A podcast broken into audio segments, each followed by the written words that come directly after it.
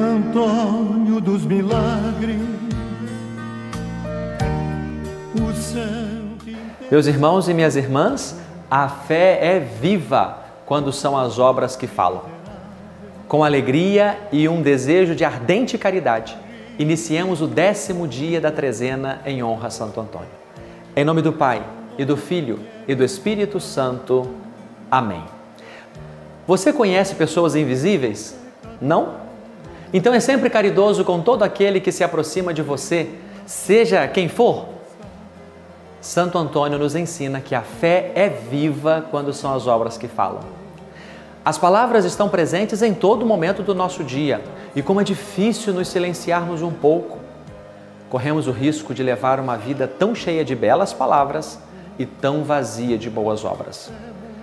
Eu convido você a vivermos como ele viveu, a fazermos o que ele fez. Disse-nos Santo Antônio: cessem, portanto, os discursos e falem as obras.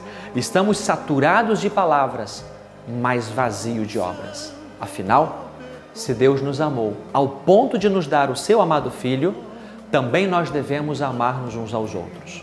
E foi isso que Antônio fez e ensinou ao mundo. Ateou o fogo da caridade por onde passou, amou e fez, não somente falou. Você tem vivido dessa forma coerentemente com o Evangelho? O próprio Santo Antônio nos disse que se uma pessoa se diz ser religiosa e não se propõe cuidar da língua, fala mal, julga, critica, faz intriga, mente, enfim, a religião dessa pessoa é vazia. Quantas pessoas falam de Deus, rezam diariamente, mas lhe falta caridade falando mal da igreja, do Papa, dos bispos, dos irmãos de comunidade? Se alguém diz que ama a Deus que não vê, mas não ama o irmão que vê, aquele irmão que está à sua porta, que está à esquina, na praça, no ônibus, no ambiente de trabalho e até mesmo dentro da própria casa ou da igreja, esse não ama a Deus de verdade. A caridade é uma virtude que exige de nós amarmos, praticarmos e ensinarmos uns aos outros essa virtude. Foi assim que o querido santo, Santo Antônio, fez. Seus pais não se deixaram vislumbrar pela quantidade de bens que possuíam. A caridade desinteressada e posta em prática pela família do pequeno Fernando, seu nome de batismo, em muito inspiraria a atuação que ele teria junto aos pobres e desamparados nos anos seguintes. Ninguém que passasse por dificuldades e recorresse a Santo Antônio ficava desatendido. Ele sempre foi exemplo de amor a Deus e ao próximo, porque é um e o mesmo amor com que se ama a Deus e o próximo. Nada passava despercebido aos seus olhos e sentidos. Certa vez, alguém bateu à porta do convento pedindo algo para comer. O irmão que atendeu disse que não havia nada além daquilo que os irmãos iriam consumir. Antônio ouviu e disse que poderia dar tudo o que houvesse no cesto, esvaziando, e que não era para se preocupar, porque Deus ajudaria. O frade cumpriu a ordem e, quando retornou, o cesto estava repleto de alimentos novamente. Ou ainda, quando ele e mais alguns irmãos estavam caminhando para o funeral de São Francisco, pararam numa casa para pedir alguma coisa para comer. Uma senhora os surpreendeu com tamanha alegria e generosidade. Emocionada com os religiosos da sua casa, ela fez questão de procurar as suas melhores louças para servi-los, com uma boa refeição e um bom vinho tirado de um tonel. Mas um pouco afoita, a senhora acabou derrubando e quebrando um de seus copos. Nervosa, foi ao armário em busca de outro. Antônio percebeu a tristeza da mulher e rezou. Quando retornou à mesa, o mesmo copo estava intacto. Ainda no meio daquela confusão, a senhora não percebeu que havia deixado a torneira do barril aberta e assim desperdiçou todo o vinho. Antônio rezou novamente e quando eles partiram, saciados e felizes, a dona da casa ficou surpresa. O tonel de vinho que estava vazio estava cheio novamente. Esse é o nosso Santo Antônio, exemplo de amor, de caridade, e é a ele que agora nós fazemos os nossos pedidos. Oremos. Ó Santo Antônio, que nos ensinais a verdade tanto pela palavra como pelo exemplo.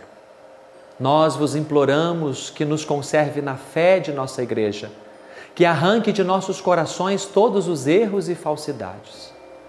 Que os governantes e os magistrados exerçam a justiça com equidade e para o bem do povo. Ó Santo Antônio, exemplo de caridade, nós vos pedimos a graça de nunca faltar pão e alimento em nossa mesa. Ajudai-nos a buscar sempre o pão vivo que desceu do céu, que é Jesus. Acendei em nossos corações a chama da divina caridade e do amor fraterno, para vermos sempre os mais necessitados, estendendo-lhes a nossa mão e repartindo com eles o pão que nos mandastes, através do trabalho honesto, a fim de que, unidos a Cristo, possamos vos louvar para sempre. Amém. Se milagres desejais, recorrei a Santo Antônio. Vereis fugir o demônio e as tentações infernais. Recupera-se o perdido, rompe-se a dura prisão, e no auge do furacão cede o mar embravecido.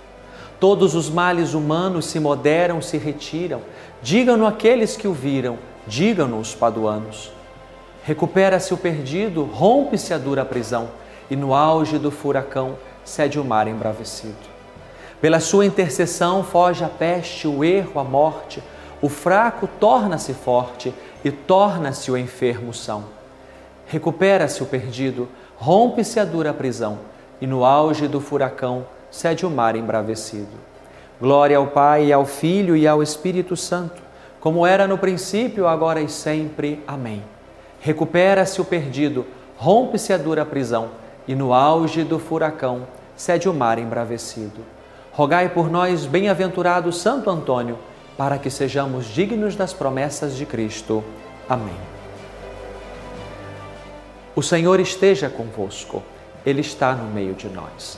Por intercessão de Santo Antônio, abençoe-vos Deus Todo-Poderoso, Pai e Filho e Espírito Santo. Amém. Santo Antônio, exemplo de caridade, rogai por nós. Meu irmão e minha irmã, amanhã estaremos juntos para rezarmos o 11 dia de nossa trezena em honra a Santo Antônio aqui na Rede Vida.